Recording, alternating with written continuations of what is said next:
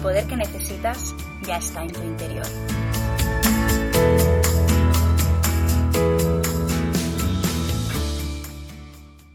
Hola, patroner. Soy Beth Gea, coach de multipotenciales y orgullosa Ravenclaw, y te doy la bienvenida al Expecto Patronum número 12 del viernes 20 de septiembre de 2019. En el episodio de hoy vamos a leer el capítulo número 11, Quidditch, a través de los cristales de media luna de los prejuicios. Para disfrutar al máximo del episodio de hoy, te recomiendo que releas el capítulo antes de escucharlo. Pero antes de comenzar, quiero decirte unas pocas palabras. Y aquí están. Papanatas, llorones, baratijas, pellizco. Y ahora, como diría Dumbledore, al ataque.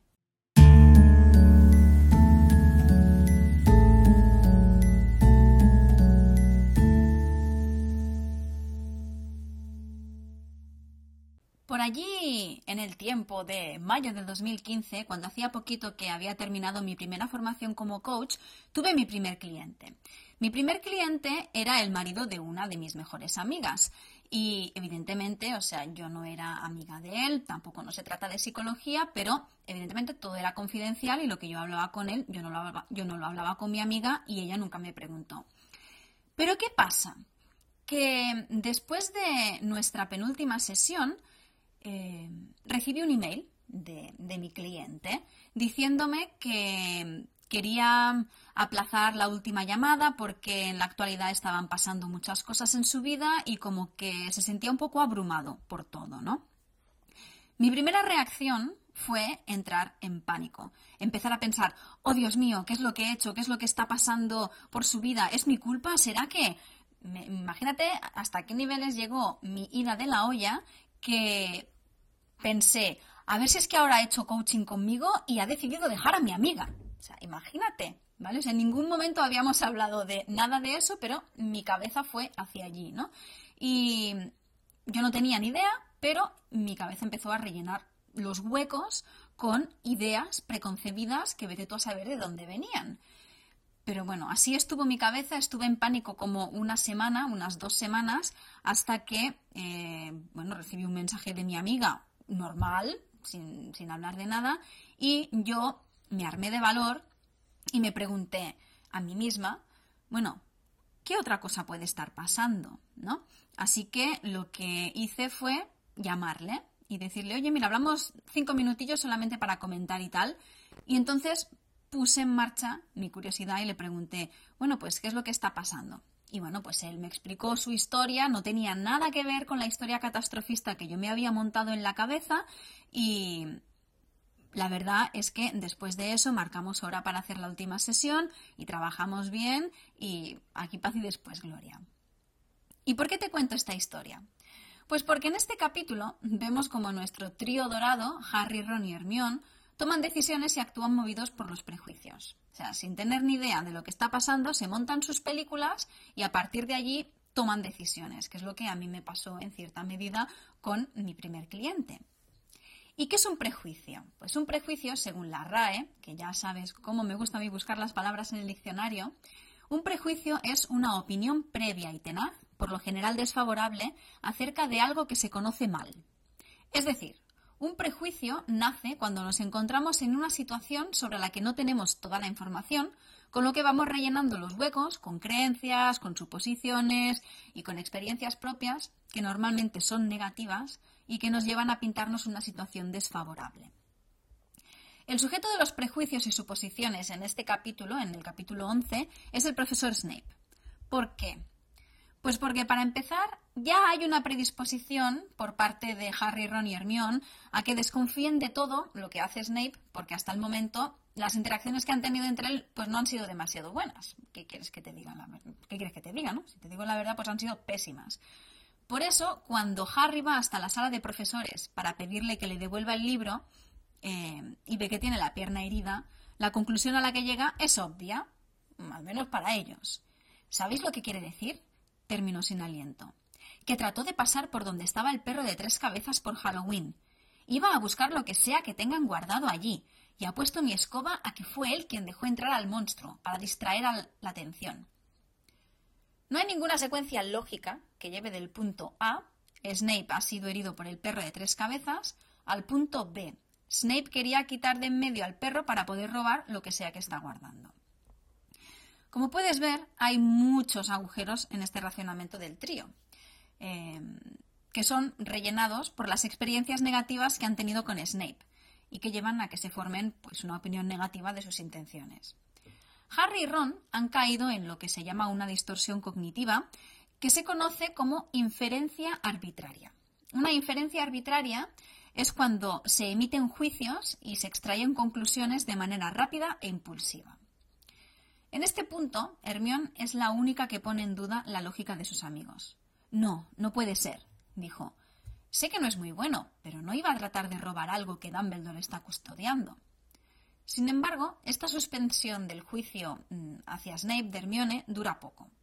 Porque en cuanto la escoba de Harry empieza a perder el control durante el partido de Quidditch, lo primero que Hermione hace es buscar a Snape con los prismáticos. Lo sabía, resopló Hermione. Snape, mira. En la conversación que tienen con Hagrid después del partido, los tres caen en otra distorsión cognitiva conocida como sesgo confirmatorio, que consiste en la tendencia a interpretar la realidad de manera que confirme nuestras creencias previas. Esta es una distorsión cognitiva en la que caemos continuamente. Era Snape, explicaba Ron. Hermione y yo lo hemos visto. Estaba maldiciendo tu escoba, murmuraba y no te quitaba los ojos de encima. Tonterías, dijo Hagrid, que no había oído una palabra de lo que había sucedido. ¿Por qué iba a hacer algo así Snape? El trío combate las réplicas de Hagrid con el argumento de que creen que Snape quiere robar la piedra, porque Snape sabe que Harry vio la herida de su pierna, así que cuando su escoba pierde el control, evidentemente tiene que ser por culpa de Snape porque quiere sacarse a Harry de por en medio. Yo reconozco un maleficio cuando lo veo, Hagrid. ¿No? Eso es lo que dice Hermione. Pero ni Ron, ni Harry, ni Hermione se plantean ninguna sola alternativa, ¿no? Porque su prejuicio contra Snape está tan asentado a esta altura del libro que ya no importa lo que Hagrid les diga, ¿no?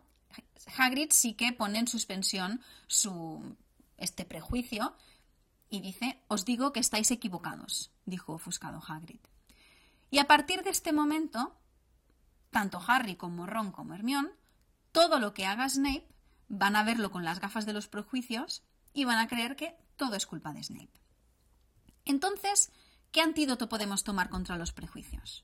Pues uno que funciona muy bien y que ya he mencionado en mi historia es la curiosidad. Porque como bien nos dice la RAE, alguien curioso está inclinado a aprender lo que no conoce.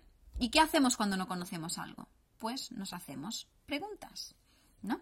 Donde existe curiosidad, existen posibilidades. La curiosidad y los prejuicios serían como la cara y la cruz de la moneda, ¿no? Si tenemos curiosidad no podemos tener prejuicios y si tenemos prejuicios la curiosidad no hay lugar para ella, ¿no?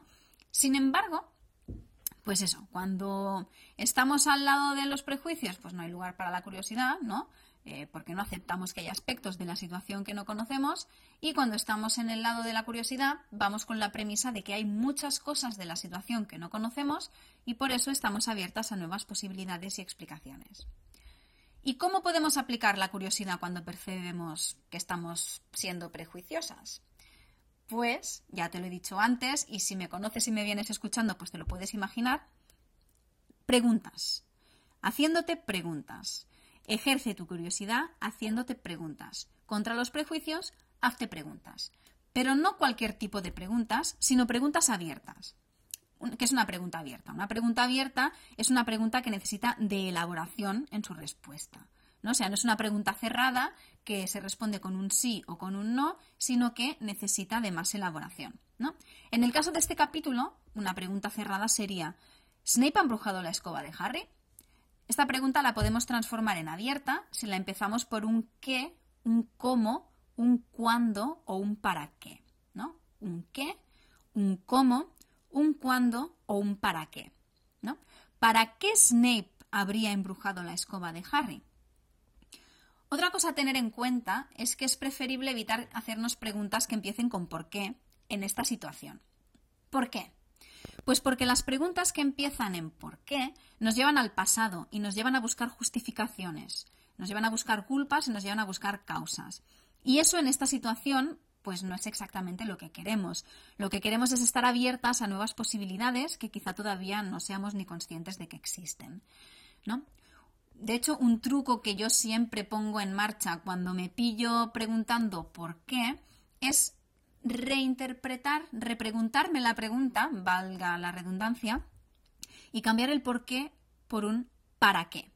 ¿no? Porque como te decía, el por qué te lleva al pasado, pero el para qué te lleva al futuro. ¿Y qué queremos hacer si queremos volver al presente? Pues hacerte una pregunta que empiece por qué. Porque nos mantiene en el presente, nos hace que pensemos en cuál es la situación actual, ¿no? ¿Qué está pasando? Así que mi recomendación es que cuando te encuentres bebiendo de la copa de los prejuicios, dejes esa copa de lado y en su lugar te tomes un chupito de la poción de la curiosidad.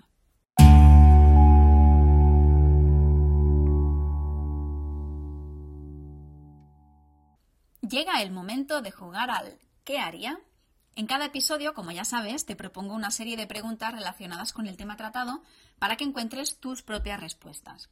La mayoría de las veces las preguntas parecen fáciles, pero ya sabes, las respuestas nunca son tan fáciles. Y por eso a veces puede resultar más fácil responder las preguntas como si fuéramos uno de los personajes del libro. Y por eso te propongo que juegues conmigo al juego que he llamado ¿Qué haría tal personaje en esta situación? Esta semana te propongo que respondas a las preguntas a través de la mirada de Hagrid. Las preguntas de esta semana son tres. ¿Cuál es la situación actual? ¿Qué aspectos de esta situación desconozco? ¿Qué otra explicación podría haber? Veamos cómo la respondría Hagrid en el contexto de este capítulo y en relación con los prejuicios que Ron, Harry y Hermione tienen contra Snape. Bueno, pues la situación actual es que la escoba de Harry ha sido embrujada y resulta que Snape estaba murmurando alguna cosa mientras no rompía el contacto visual en ningún momento. Yo desconozco para qué le iba a servir a Snape que Harry se cayese de la escoba durante el partido. Podría ser que Snape estuviera tarareando alguna canción, o que no perdiese de vista a Harry porque no sabía qué le estaba pasando, o que estuviese haciendo alguna cosa para que Harry no cayese de la escoba. No lo sé, pero estoy abierto a posibilidades. Así que esta semana, cuando percibas que estás teniendo prejuicios ante una persona o ante una situación, te invito a que te preguntes, ¿qué haría Hagrid?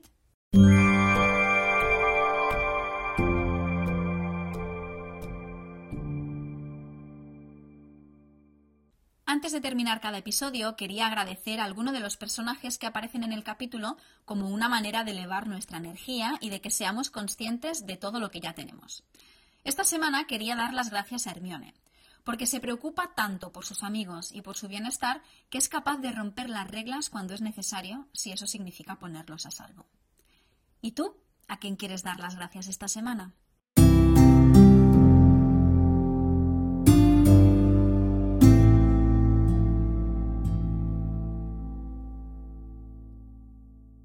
Una semana más nos acercamos al final del episodio. Antes de despedirme, quiero recordarte las diferentes maneras que tienes de ponerte en contacto conmigo y de participar en el podcast. Puedes mandarme un mensaje de voz para que lo ponga en el siguiente episodio a través de Anchor en anchor.fm barra expectopatronum o a través del mail expectopatronumpodcast.gmail.com. Si eres más del formato escrito, puedes mandarme una lechuza a expectopatronumpodcast.gmail.com o también puedes mandarme un mensaje directo a mi cuenta de Instagram, arroba coachpetg. Si te gusta el podcast, déjame una valoración en iTunes, anda, para que otras personas puedan descubrirlo también. La semana que viene vamos a leer el capítulo 12 de la piedra filosofal El espejo de Oeset, a través de los cristales de media luna de los deseos. Soy Betgea y esto ha sido Expecto Patronum, como siempre con música de Scott Holmes. Muchas gracias por escucharme y no dejes que los muggles te depriman.